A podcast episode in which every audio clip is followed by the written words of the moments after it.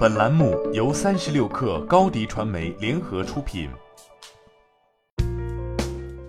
本文来自三十六氪作者杨林。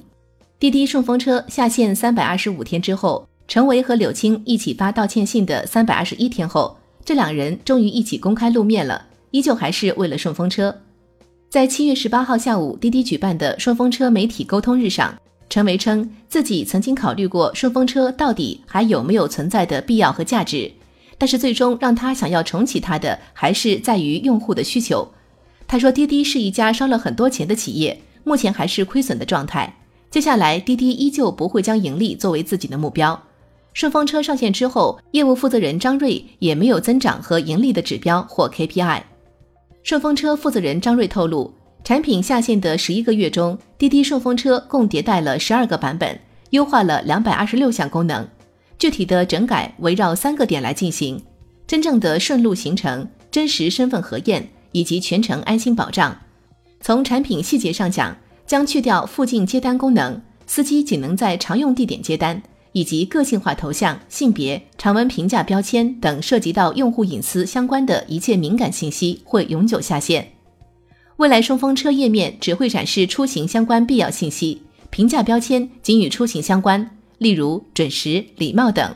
除此之外，在使用滴滴顺风车的时候，全部用户实名认证的基础上，推出以视频形式动态采集身份资料的验证方案，防范黑产用户使用假证件注册。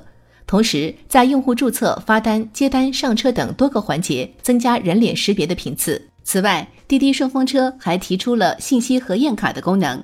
司乘双方可以根据核验卡提供的头像、车型、乘客人数等信息，在上车前进行二次确认。若发现人车不符，用户可直接举报。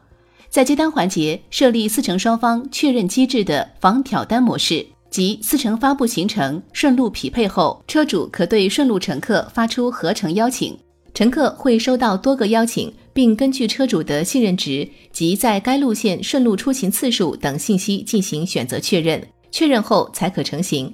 同时，滴滴还将上线行程预警提醒，客服全面升级，最高一百二十万驾乘意外险。一系列调整后，可以确定的是，产品使用会更繁琐，流程更麻烦，已经注定了无法回到过去，也可能不会成为一款好用的产品了。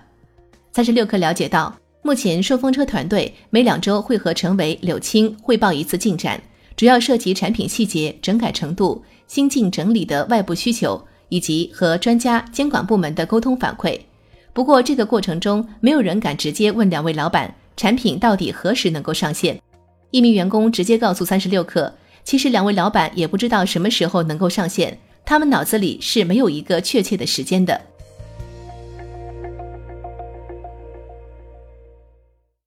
欢迎加入三十六氪官方社群，添加微信 baby 三十六氪 b a b y 三六 k r。获取独家商业资讯，听大咖讲风口，聊创业，和上万客友一起交流学习。